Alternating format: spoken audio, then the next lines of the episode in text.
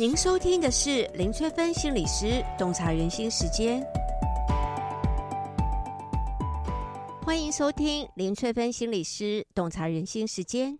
这一集要带大家洞察的是绿病症。最近我的身边呢，出现了一些绿病症的人，从就学中的青少年、中年转职的人、年长的退休者，或者是说长期照顾家人的人。都开始很担心自己的健康，面对各种不同家里的心理状态，要如何应对才好呢？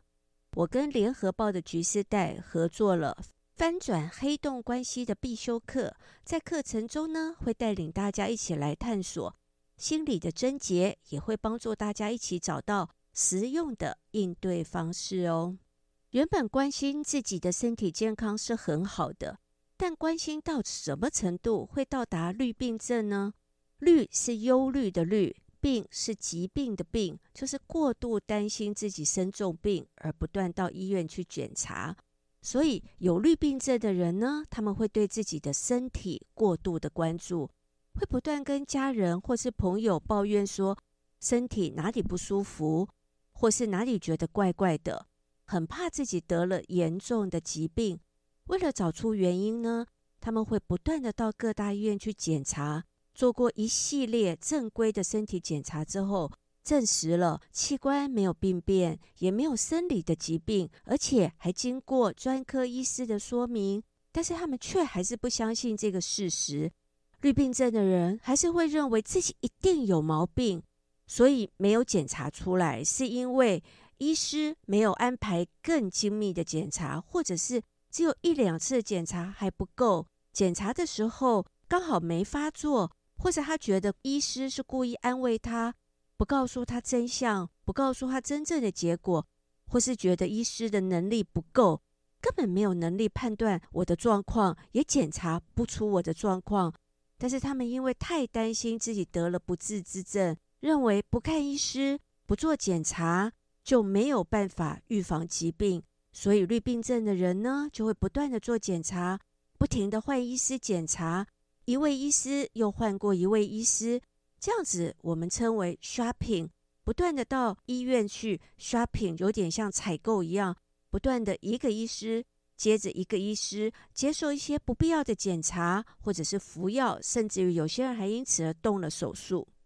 不过，大家也不要觉得绿病症的人真的身体都没有问题，一点都不会难受。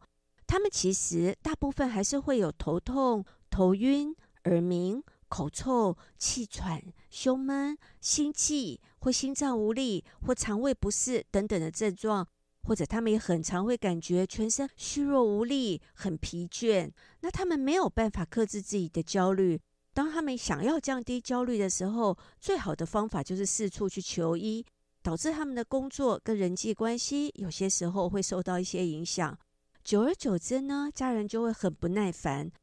职场的主管也会认为，既然身体这么不舒服，那最好就离职在家好好的休养喽。何以会有绿病症呢？咨商的过程中，我发现，当人生发生一些重大的变化。比方说，学生的升学不如预期，对学校的环境不适应，或者是念到的科系不喜欢，都有可能。另外，有些人是事业发展不顺利，对公司的表现不满意；也有些人是感情受到挫折，失去最爱的亲人，或者是从职场退休下来，都有可能会把注意力转移到身体的改变上面。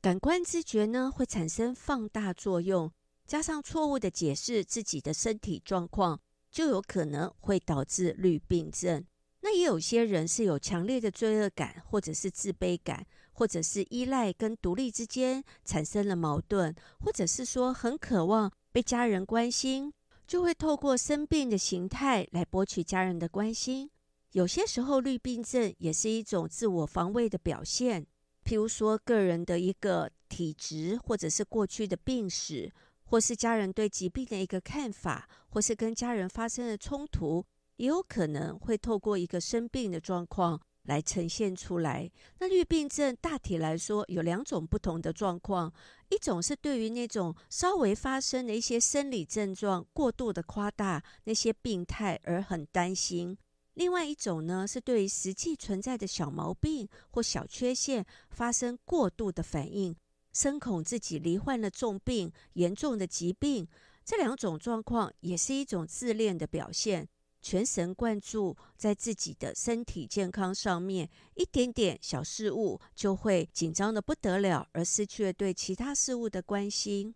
还有一种绿病症是担心会罹患跟过世的亲人死因相同的疾病，或者是担心自己罹患了一些家族性遗传的疾病，或者曾经经历过家人生病、漫长的照顾历程，担心自己未来也会有相同的状况。一方面害怕自己罹患了遗传性的疾病，另外一方面呢，也担心家人没有办法照顾自己，像是失智症啊或渐冻症啊，很多人都很担心失去对自己身体的控制，或者是行动受到了限制，像是中风啦，或是体力没有办法负荷自己想做的事情，觉得什么都做不了，失去了对生命的意义与盼望。原本乐观、外向、好动的人呢，受到的影响可能更大。这个时候就有可能会有一些忧郁的状况上升哦。譬如说，可能会感觉到情绪低落、绝望、失落感、食欲不振、失眠，或者是退缩，或者对任何事情都提不起劲来。那这样的状况如果太久了，有时候也会影响到我们的生活品质。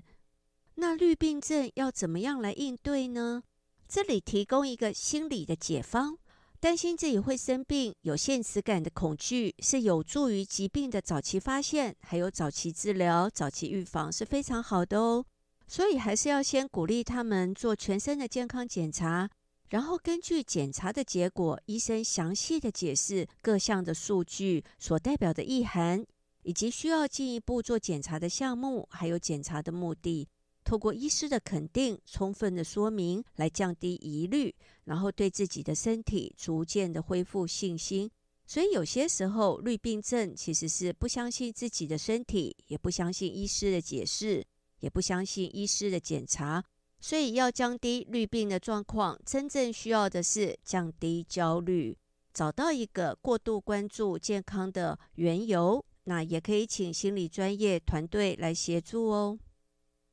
这一集就跟大家分享到这里。如果大家想要了解什么行为代表什么样的心理意涵，都可以留言给我哦。我们下集再见喽。